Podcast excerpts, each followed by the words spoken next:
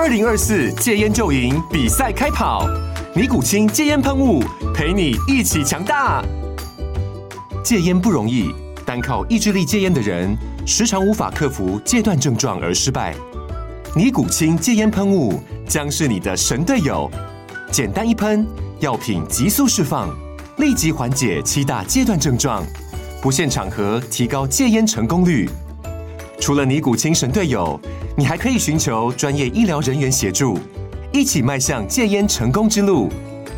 尼古清戒烟喷雾，用科学方法戒烟，请咨询全台各大药局及戒烟门诊。本广告由尼古清戒烟喷雾、卫部药书字第零二七八三五号提供。嘉安嘉护股份有限公司，台北市中山区民生东路三段二号十楼，北市卫药广字第一一三零三零一九零号。尼古清戒烟喷雾，相伴每个新开始。洪承畴接到了救援的命令，从某种程度上说，这是个相当扯淡的命令。你是总督都没办法，我怎么办？但是洪承畴并没有抱怨，召集了自己的下人和亲兵，并就地招募了一些人，踏上了前往韩城的道路。这是文官陕西参政洪承畴的第一次出征。这一年他三十七岁。洪承畴字彦衍，号亨九，福建南安人。根据记载，这个人的家世可谓是显赫一时。曾祖父洪以申，字德谦，中宪大夫。太傅兼太子太师，武英殿大学士，曾祖母林氏，一品夫人，祖父洪有志，资政大夫，兵部尚书兼督察院右副都御史，祖母戴氏夫人。有这么一份简历，基本就可以在家吃闲饭了。可惜，洪承畴没能吃上闲饭。事实上，他连饭都吃不上，因为所有的这些简历都是后来封的。换句话说，是他挣回来的。洪承畴出生的时候，他的父亲因为家境贫寒，外出打工去了。他的母亲虽然穷，却比较有文化，从小就教他读书写字儿。洪承畴很聪明。据说七岁就能够背全本的《三字经》，这可是很了不起的。比如说我二十七岁的时候，还只能背“人之初，性本善”。万历四十三年，洪承畴二十三岁，参加全省统考，也就是乡试，他的成绩很好，实全省第十九名。第二年。他到北京参加全国统考，成绩更好，全国第十七名，二甲进士。然后分配工作，他被分到了刑部。这个结果对他而言是比较倒霉的。原因我说过，在明代，要想将来入阁当大学士，必须得当庶吉士，进翰林院。以洪承畴的成绩，应该能进，可是偏就没进。此后的十几年，洪承畴混的还可以，当上了刑部郎中，又被外放到地方当了参政。参政这个官，说大不大，说小不小，通常混到最后就是光荣退休。没考上翰林的进士。混饭吃的小参政，再到历史留名、骂声不绝、余音绕梁的大人物，只是因为他外放的地方是陕西。刚去陕西的时候，洪承畴带了很多的书，因为他只是一个书生，他没有打过仗，也没有杀过人。据说在世界上有这么样一种人。他们天生就会打仗，天生就会杀人，这是事实，不是据说。洪承畴就是一个真正的天才，军事天才。他带着临时拼起来的家丁、仆人、伙夫，就这么上了战场，却没有丝毫的胆怯。面对优势敌军，他凭借卓越的指挥才能，轻易击败了起义军，斩杀五百余人，解围韩城。在洪承畴人生当中，有过无数次战役，有过无数个强大的对手。最重要的是，这一次，这个微不足道的胜利，让洪承畴明白，他是多么的强大，强大到可以力挽狂澜，可以改变无数人的命运。他要凭借着自己的努力，挽救这个没落的王朝，创造太平的盛世。比较讽刺的是，他最终做到了，却是以一种他做梦也未曾想到的方式。洪承畴是一个务实的人，具体表现在他正确的意识到杨鹤是一个蠢货，招抚是没有用的，钱是不够用的，唯一有用的方式是镇压。三十年以来，书是他仅有的寄托。此战之后，他丢掉了书，做出了一个新的抉择：开打。奇迹就是这样发生的。此后的两个月里，洪承畴率领这支纯粹的杂牌部队是连战连胜，民军闻之变色，望风而逃。在历史上，他的这支军队。有一个专门的称呼“红兵”。洪承畴是文官，杨贺也是文官，这是两个人的共同点，也是他们唯一的共同点。对待民军，杨贺是很客气的。投降前，他好言好语招抚；投降后呢，他好吃好喝招待。而洪承畴的态度。有点差别。投降前他说不投降就杀掉你们，投降后他说你们投降了，所以杀掉你们。对于这件事情，我始终很疑惑。读圣贤书就读出这么个觉悟？自古以来，杀人放火之类的事儿从来没有断过。但公认最无耻的事儿就是杀降，人家都投降了，你还要干掉他，这太过缺德。更让我疑惑的是，这种缺德事儿，洪承畴非但干了，还是经常的干。比如那位曾经围过韩城、被洪承畴打跑的王左贵，后来也投降了。洪承畴听说以后，决定请他吃饭，还没吃完呢，一群人冲进来，把王左贵剁了。我始终觉得这事儿干的相当龌龊，就算是动手，起码也得等人家吃完饭呢。落在他手上的民军头领，不是抵抗到底被杀，就是不抵抗投降被杀。总之，无论抵抗到底还是不抵抗到底，都得被杀。但是事实告诉我们，在某些时候，这种方法是有效的，至少对某些人很有效。这个某些人是指张献忠之类的人。关于张献忠的具体情况，这里先不讲。关于他后来有没有在四川干过那些事儿，也不讲，只讲他一个问题：投降的次数。我曾经在图书馆翻过半个月的史料，查询张献忠先生投降的相关问题。我知道他是经常投降的，但我不知道他能经常到这个份上。简单的说，他的投降次数。用一只手是数不过来的，两只手也未必。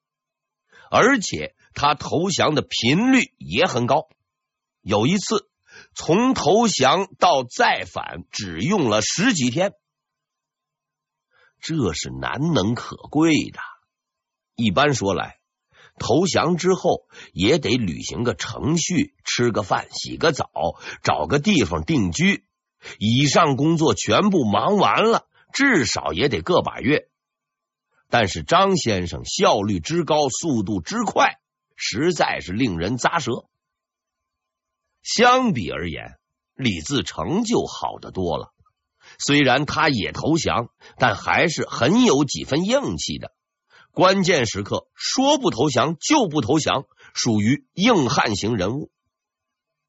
大体而言，当时许多民军的行为程序是：起兵作战，被官军包围，投降，走出包围圈，拿起武器继续作战。此类表演基本算是固定节目，数不胜数。很快，你就会看到两个典型案例。闲话少说。咱们还是书归正传。洪承畴跟杨鹤不同，他是一个现实主义者。在他看来，要彻底扭转形势，不能招服，不能受降，只有一个办法：赶尽杀绝。这种方式的效果相当明显。短短几个月，西北局势开始稳定。各路民军纷纷受挫，首领也被杀了不少。洪承畴的优异表现得到了很多人的关注，包括崇祯。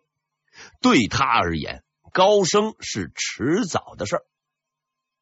但是他毕竟太年轻，资历太浅，还要继续等。两个月后。一件事情的发生，缩短了洪承畴的等待时间。崇祯四年，估计啊是有心脏病或是胆囊炎。起义军进攻延绥的时候，这里的巡抚大人竟然被活活的吓死了。没胆儿的人死了，那就让有胆儿的人上吧。洪承畴接替了他的位置。进步是没有止境的。又过了两个月，他的顶头上司杨鹤被抓了，总督的位置空了出来，没人能顶替，也没人愿意顶替，除了洪承畴。崇祯四年十月，洪承畴正式接任三边总督，民军的噩梦开始喽。当时的起义军已经遍布西北。人数有几十万，虽说其中许多都是凑人数的，某些部队还携家带口，什么八十老母、几岁小孩都带上，但是看起来确实是相当吓人。比如宁夏总兵贺虎臣，有一次听说义军来到境内观光，立即带了两千精兵出战，到了地方后。他看到了起义军的前锋队伍，然而他没有动手，就在那里看着，静静的看着，看了会儿就走了，因为他始终没有看到这支队伍的尾巴。这是一列长队，从前到后长几十里，这样的起义军看看就行了。真要动手就傻了。问题在于，当时的西北到处都是这样的队伍，穿街过巷，比游行还壮观，你见着就发怵。现在洪承畴来了，在这个世界上，洪承畴害怕的东西大致还不多。在给朝廷的报告里，他天才的解决了这个问题。西北民变人数虽多，但大都是协从，且老幼俱在，并无战斗力。真正精壮之人，十之一二而已。击其首，即可大破之。这个意思是，虽然闹事的人多，但真正能打仗的十个人里面，最多也就有一两个。把这几个人干掉，事情就解决了。实践证明，他的理论非常正确。所谓几十万义军，真正能打仗的也就是几万人而已。而这几万人中最强悍的是三个人：王佐贵、王家印、神一奎。只要除掉这三个人，大局必定。这三个人中，王佐贵已经被杀掉了，所以下一个目标是王家印。然而就在此时，洪承畴得知了一个惊人的消息：王家印死了。王家印是被杀的，杀掉他的人是他的部下。他的部下之所以要杀他，实在是被人逼的没办法。逼他们的人叫做曹文照。对曹文照这个人，洪承畴曾经有过一个评价：世间良将，天下无双。曹文照，山西大同人，和洪承畴不一样，他没有履历。没读过书，没有背景，出人头地之前，他只是个小兵。十年前，他在一个人的手下当兵，跟着此人去了辽东。这个人叫做熊廷弼。九年前，广宁兵败，明军溃败，他没有跑，而是留了下来，见到了他第二个上司孙承宗。六年前。孙承宗走了，他还是留了下来。此时他已经当上了游击，他的新上司是袁崇焕。两年前，他跟着袁崇焕到了京城守护北京，结果袁崇焕被抓，他依然留了下来。一年前，他跟随孙承宗去遵化奋勇作战。击退后金大将阿敏，并最终收复关内四城。然后他来到了西北。对于这个人，我想就没有必要多说了。从熊廷弼、孙承宗到袁崇焕，他都跟过；从努尔哈赤、皇太极到阿敏，他都打过。什么世面都见过，什么牛人都跟过。现在把他调回来打农民军，而且他不是一个人回来的，跟着他回来的还有一千人。这一千人是他的老部下，他们隶属于一支特殊的部队——关宁铁骑。关宁铁骑是明朝最精锐的特种部队，但是人数并不多，大致在六千人左右。其中一半在祖大寿的手中，曹文照带回来的只是六分之一。曹文照的对手就是王家印，手下的民军主力在三万人左右。王家印什么来历？说法很多，靠谱的不多，但在当时那一波人里，他是很牛的。之前我说过。在他手下有个叫张献忠的小喽啰。顺便再说一句，后来威震天下、被称为“闯王”的高迎祥也是他的人，给他打工。而且这个人很有点组织才能，连个县都没站住，就开始搞政府机构。最搞笑的是，他还大胆的搞了机构改革，突破常规。明朝有的他有，明朝没有的他也有。不但有六部督察院，还有宰相。当然了，对于这些，曹文照是不关心的。到任后一个月，他就向王家印动手了。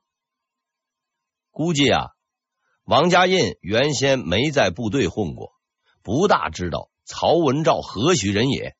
对曹总兵的来访，他倒不是很紧张，毕竟就三千人，还能咋样啊？他认为，就算曹文照再强，就算他手下有关宁铁骑，但毕竟自己是十个打一个，无论如何都是不会输的。所以呢，他摆好了阵势，准备迎敌。他呀，太单纯了。要知道。打了十几年仗，跟了三任领导，从努尔哈赤打到皇太极，还能活到现在，光凭勇猛，十条命都是不够的。曹文照之所以出名，不是因为勇猛，而是因为善于耍诈。这个人身经百战，通晓兵法，到地方后就先断了王家印的粮道。王家印慌了。要坚守没有粮食，要突围又没法冲出去，就这样冲了两个月，终于在他即将放弃的时候，奇迹出现了。曹文照的包围圈竟然出现了漏洞，王家印终于找到了机会冲出重围。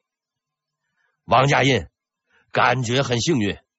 虽说被困了两个月，但好歹还是出来了，换个地方还能接着干。可惜他并不知道，曹文照是一个没有漏洞的人，他所有的失误都是故意的。